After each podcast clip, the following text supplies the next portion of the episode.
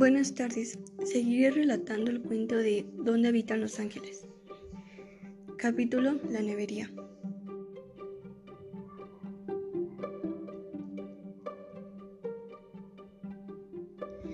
Como era primero de mes, mi tío tenía que ir a Celaya a comprar la medicina de la farmacia a los laboratorios. Mi tía le dijo que nos llevara.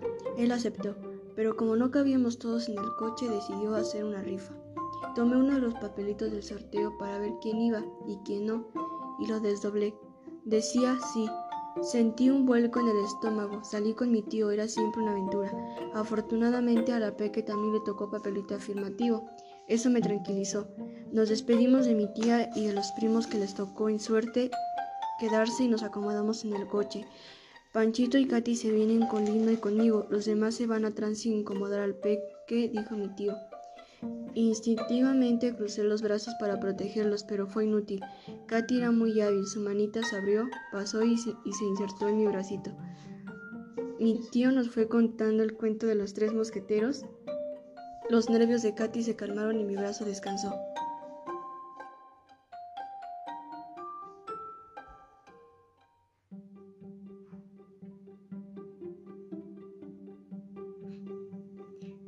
Llegamos a Celaya. Le preguntamos a mi tío si nos podíamos bajar del coche para pasear un poco. Sí, niños, nos respondió, pero no se separen. Lino se quedará aquí para cualquier cosa que necesiten. Cerca de ahí estaba la nevería de don Vicencio. Tío, ¿podemos, tío, ¿podemos esperarlo en la nevería? preguntó Chucho. Sí, si quieren, respondió, distraído mientras revisaba unos papeles que llevaban el portafolio. ¿Podemos pedir una nieve? Se oyó la vocecita de Agustín. Sí, pueden hacerlo, dijo mi tío con la vista puesta a uno de los papeles. ¿Y una leche malteada? preguntó Lucha emocionada. Pues sí, si les gusta, nos dijo y se alejó. Le prometimos salir un barquillo. ¿De qué lo quieres, Lino? le preguntamos. De cajeta, respondió, saboreándose. Don Vicencio nos saludó y anotó el pedido. Helados, leches malteadas y galletas. Un flan para la Peque y para la Lucha Lupita, además de sus, de sus helados. Molletes. Lucha, Lucha, los molletes son muy caros, le había advertido. Lupita, sí, pero tengo hambre. Lupita reflexionó la respuesta y dijo, ah, yo también se, ah, yo también se sobó el estómago, pero ¿puedo pedir otros para mí? Claro, respondió Lucha, hay que aprovechar que mi tío anda de disparador. No coman mucho porque no van a tener hambre a la hora de la comida, dijo la Peque. No quiero que mi tío me regañe. Al pobre y más tú, Lupita, que eres tan remilgosa. Déjame pedir unos molletitos, Peque, le suplico. Te prometo que sí como. Está bien, consintió ella. Cuando vimos venir a mi tío pedimos la cuenta. Hola, don Vicencio, gritó mi tío desde la puerta. ¿Terminaron, niños? Vámonos que tengo prisa. Nos miramos todos desconcertados. La Peque fue a hablar con él. ¿Cómo? ¿No traen dinero para pagar? Gritó tan fuerte que todos en la nevería se enteraron del problema. Llegó a nuestra mesa de tres zancadas. ¿Cómo está eso, niños? Explíquemelo, porque no entiendo, vociferó. Pero tío, usted dijo que lo podíamos esperar aquí, le recordó Lucha. Sí, niña, eso dije. ¿Acaso había algo que se los impediera? Pero también dijo que podíamos pedir lo que quisiéramos, dijo Chucho. ¿Y por qué no iban a poder hacerla? Pero nosotros supusimos que usted iba a pagar, dijo. Agustín al borde del llanto. ¿Yo? dijo mi tío, con exagerada extrañeza. ¿Y por qué supusieron eso? ¿Acaso les, ¿Acaso les dije que pidan lo que quieran, que yo pagaré? Bueno, no, pero nosotros supusimos que la voz de Agustín y la voz de Agustín temblaba. En la vida no hay que suponer, exclamó escandalosamente. Hay que estar seguros antes de actuar. ¿Cómo se ponen a consumir a tontas y a locas sin contar con recursos para pagar? Una vocecita interrumpió. Peque, quiero vomitar. No, Katy, gritó mi tío. Esa no es la forma de remediar esta situación. ¿Cree que devolviendo lo que se incurrió quedará exenta de deuda? No, señorita. Además, don Vicencio no acepta esa forma de pago, con el que saldar las cuentas al contado, recalcó. La peque se sentó a, sentó a Katy en las piernas y se puso a consentirla. Katy se tranquilizó. Mi tío seguía inconmovible. Resuelvan esto de inmediato porque tengo mucha prisa. Se dio la vuelta y fue al mostrador a platicar con don Vicencio. Rascamos nuestros bolsillos, pero aún juntándolos de todos no alcanzaba para pagar ni la mitad. Chucho salió de la nevería y al poco tiempo volvió con el dinero faltante. Miren, Lino los prestó, nos informó feliz. De pura casualidad mi tío le acaba de pagar su semana por adelantado, que no se nos olvide su barquillo. La Peque fue al mostrador para comprarlo y pagar la cuenta. Iba cargando a Katy. Mi tío se la quitó de los brazos. ¡Ay, niña, no me pellizque! gritó. Con mi prima prendida a sus cachetes, mi tío llegó a nuestra mesa. Vénganse, Panchito, me dijo. Me cargó con el otro brazo y las pincitas de Katy volaron hacia mí. Afortunadamente ese día traía suerte. Rumbo al conche, mi tío nos dijo, ¿por qué me miran con esos ojos? Las miradas rencorosas son muy feas. Además, desearle mal a un prójimo no, no es bueno. Como nos hubiéramos puesto de acuerdo, dejamos la venganza en manos de nuestra tía. Ninguno probamos bocado a la hora de la comida. Corte de pelo. Del dinero que mamá había dado para las vacaciones, cinco pesos eran para, para ir al peluquero. Se lo comenté a mi tío y me llevó a donde nadie nos escuchara. Mire, Panchito, me dijo, ¿para qué ir al peluquero a pagar tanto dinero? No, niño, ahorita que su tía se vaya al centro con los demás, yo mismo le corto el pelo. ¿En serio, tío? Le pregunté entusiasmado. En serio, sobrino, me dijo. Usted confía en mí, no más no le diga a nadie. Le dije a mi tía que estaba cansado, que prefería quedarme en la casa. Ella me dejó acostado con una taza de té de manzanilla en el buró y galletas en un platito. Cuando mi tío estuvo seguro de que se habían ido, me llevó a su consultorio. Después de habernos puesto de acuerdo sobre el costo de la operación, sacó de su maletín unas tijeras, un gorro y un cubrebocas, y los dejó a mano. Me tomó de la barbilla. Déjeme verlo. Niño, quiero escoger el corte que iría con su personalidad. A ver, Perseo, Atsimodente, Uises, el mismo Aquiles. Ya sé. Se puso el gorro y el cubrebocas, colocó una toalla en mis hombros y empezó a ti tijeretear, allá en el rancho grande, allá donde vivía. Me dijo que todos los peluqueros cantan. Al terminar satisfecho, listo, vayas a mirarse al espejo. Salté de la silla y fui corriendo al espejo del baño. Un poco corto el copete, pero no estaba mal. Una patilla más larga que la otra, pero pasaba. Mi tío se acercó con un espejo de mano y lo acomodó atrás de mi cabeza para enseñarme el corte completo. Lo que ahí se reflejó que me dolía el estómago. ¿Qué significaba ese círculo rape? Mira a mi tío, esperaba encontrar en su cara algún gesto de burla, pero no. En verdad parecía satisfecho de su obra. Al observarlo noté su gran parecido con San Antonio. El hijo ahora están igualitos como dos gotas de agua. ¡Qué bárbaro! Las amigas de su tía le van a pedir la bendición. En eso escuché la puerta. Mis primos y mis tías ya habían regresado. Corrí a la recámara y busqué con desesperación algún sombrero, gorro o de perdida alguna pañoleta. Pero no hallé nada. Entró mi tía. ¿Cómo te sientes, mi niño? Me abrazó con cariño. Estaba muy preocupado por ti. Me acarició la cabeza. Te compró los boxeadores de los que te gustan. Anastasio, gritó. ¿Qué hiciste, Anastasio? No puede ser. Me cogió de la mano y atravesamos el patio a toda carrera. Esto no es justo, Anastasio. ¿Por qué le hiciste esa maldad a Panchito? Su voz temblaba.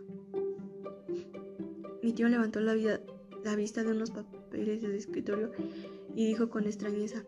¿A qué te refieres, chavalita? No sé de qué hablas. No te hagas el inocente, me refiero a lo que le hiciste en el pelo. Mira nada más cómo lo dejaste, parece loco el inocente. ¿Loco? Sonrió sarcástico. No sabe lo que le dices. ¿Llamas loco a tu santo favorito? ¿Santo? No te entiendo, dijo mi tía con impaciencia. Panchito tiene el honor de poseer el mismo corte de pelo que tu adorado San Antonio. Le explicó. Además solo le cobré la mitad de lo que cualquier peluquero le hubiera cobrado. No recuerdo si el gorrito tejido que traje pues durante todas esas vacaciones me lo comprometía, me lo hice ella misma. Pero lo que sí me acuerdo bien es que disfruté gastando mis 50. Los Reyes Magos. Todos mis primos habían regresado a su casa para pasar el 6 de enero con sus papás. Mi tía me dijo que mi mamá había hablado diciendo que tenía algunos problemas y que no iba a estar en la casa, que me quedara en San Miguel hasta nuevo aviso. ¿Qué problemas tiene mi mamá? le pregunté a mi tía sintiendo tremenda angustia. Más que por los supuestos problemas por saber no iba a venir por mí, y como yo no lo pasaría el 6 de enero en mi casa, probablemente los Reyes Magos no me dejarían nada, pero más que por todo esto, por presentir que mi mamá no me extrañaba como yo a ella. Son problemas de su trabajo, me dijo. Como seguramente notó en mi cara la angustia, agregó, pero no te preocupes, verás que feliz vas a ser el día de Reyes y cuántas cosas te van a traer. Esas palabras me animaron y mi angustia cambió por la duda sobre qué pedir a los Reyes Magos. El día 5 me levanté muy temprano y entré al comedor. ¿Usted qué le va a pedir a los Reyes Magos, tío? Le pregunté antes de saludarlo. ¿A cuáles Reyes? Siguió desayunando. No podía creer que alguien pudiera permanecer ajeno a tan importante acontecimiento. ¿Cómo qué? ¿A cuáles? ¿A los Reyes Magos? A eso se quedó pensativo y después grabó gravemente, pues les vaya a pedir paz, amor, esperanza y sobre todo ahorro, que toda la gente aprenda a ahorrar. Reflexione en sus peticiones. Tío, ninguna de esas cosas le puede usted coger con la mano, con ninguna puede jugar ni divertirse. Ah, usted habla de, de cosas. Panchito, ya veo que usted es un niño materialista que solo le interesan los objetos y no piensa en sus semejantes. Como yo no entendía bien el significado de materialista y de semejantes, no estaba muy seguro y no le di importancia a sus palabras. Yo les voy a pedir una bicicleta y unos patines. Dos cosas. Ay, Panchito, usted es, usted muy ambicioso. Ese calificativo me sonó a insulto. Bueno, mejor nada más una bicicleta, rectifiqué, para que se la dejen en su casa, ¿verdad? Me dijo como si fuera algo evidente. Me pareció increíble, mi tío Tayo no estaba enterado del poder de los Reyes Magos. Ay, tío, ¿qué no sabe que los Reyes Magos dejan los regalos a los niños en donde está, en donde estén el 6 de enero, aunque no sea su casa? Pues no, no lo sabía. Emocionado por poder enseñarle algo yo de él, me le paré enfrente. Pues sí, tío, fíjese que ellos nos ven adivinan nuestros pensamientos. Y está, está, este, está usted equivocado, me interrumpió. Y ellos no el pensamiento, la encarta de los niños, recalcó. Me llené de miedo, yo todavía no sabía escribir bien. Tío, dije al borde del llanto, en mi casa siempre me deja lo que pido sin tener hacer ninguna carta. En su casa, niño, en su casa, me dijo con impaciencia. Allá seguramente ya lo tiene identificado como un niño que no deja carta, pero aquí el resto del día me dediqué a enseñar la carta para los Reyes Magos. Pensé que en pedir solo los patines porque era más fácil escribir, pero no me interesaba más la bicicleta. El 6 desperté en madrugada, fui a la sala y busqué en, el árbol detrás del nacimiento. No había nada, miré debajo de los sillones de todos los muebles, nada. Seguramente los reyes no habían entendido mi letra. Busqué mi, mi carta, pero no estaba. Imaginé a los reyes magos leyendo burlones mis garabatos. Me encendí de vergüenza cuando iba a empezar a llorar. Noté que la puerta del patio estaba entreabierta y me asomé y no lo podía creer. Tres enormes montículos de estiércol fresquecitos estaban junto a la fuente y al lado de estos mi bicicleta y no paró ahí. También estaban los patines. Pegué carrera a la recámara de mis tíos. Tíos, tíos, los moví con fuerza. Despierten, vengan a ver lo que me dejaron los reyes y lo que, hicieron, y lo que hicieron el elefante, el caballo y el camello. Lo que hicieron, saltó mi tía de la cama y salió al patio por delante de nosotros. La cara de disgusto que mi tía había puesto al ver el testimonio de que los Reyes Magos habían estado allí con todo y animales cambió cuando miró la mía con pura felicidad. Mira, tía, le enseñé feliz mi bicicleta. Ay, qué preciosa, me dijo riendo. Sí, tía, y también me dejaron mis patines. Me estremecía de emoción. ¿Tus patines? intervino mi tío. Te equivocas, los patines los pedí yo. Ay, salió a flote de mi, desilusión. Intenta, intento ponérselos. Se me olvidó decirles en la carta de, de qué número caso, me dijo. A ver, pruébeselos usted, eran de mi medida. Se los, se los presto, pero me los cuida, me advirtió. Sí, tío, le prometí feliz. Mi papá. Aprender a controlar la bicicleta me dio menos trabajo que aguardar el equilibrio en los patines, así que jugaba con ellos como si fueran carritos. El patín agarró vuelo, entró por la puerta de la sala y se estrelló una mesita repleta de adornos y recuerdos, que mi tía llamaba mesita de curiosidades. Rápidamente, desde que mis tíos se dieran cuenta, me puse a levantar lo que se había caído. Una fotografía en retratos plateado llamó mi atención.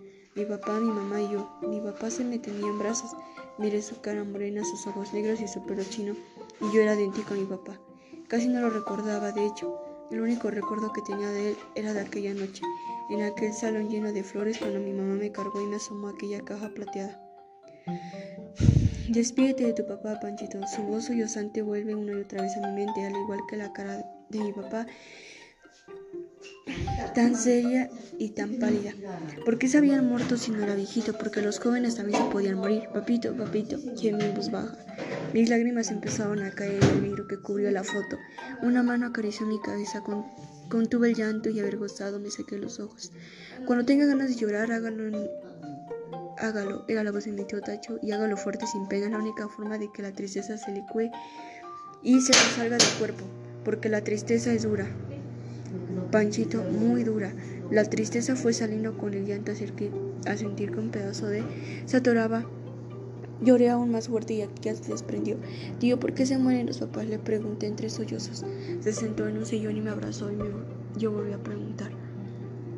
¿Por qué hay niños que tienen papá como mis primos y niños que no tienen como yo? Me sentó en sus piernas, secó mis ojos y sonó mi nariz con su pañuelo. Porque todos en mi salón tienen papá menos yo, insistí. Con el mismo pañuelo se secó los ojos y se sonó. Así es la vida, Panchito, me dijo. Algunos niños no tienen papá porque sus primos y sus compañeros y otros tienen un tío que los quiere mucho como si fuera su papá. ¿Un tío? le pregunté intrigado. Sí, un tío, afirmó. ¿Cuál tío tengo que me quiera así? Pasaron por mi mente mi tío Juan, mi tío Rómulo, mi tío Rubén. Lo está usted viendo en estos momentos, dijo con seriedad. ¿Usted? La sorpresa me hizo retroceder. Sí, yo, afirmó y me volvió a abrazar. Un poco sofocado por la forma en la que me apretaba, le dije, a veces se nota muy bien cuando lo quieren a uno, ¿verdad, tío? A veces no. A veces no, Panchito, admitió. Pero usted nunca dude que yo lo quiero como si yo fuera su padre. Me abrazó más fuerte y mi tristeza desapareció.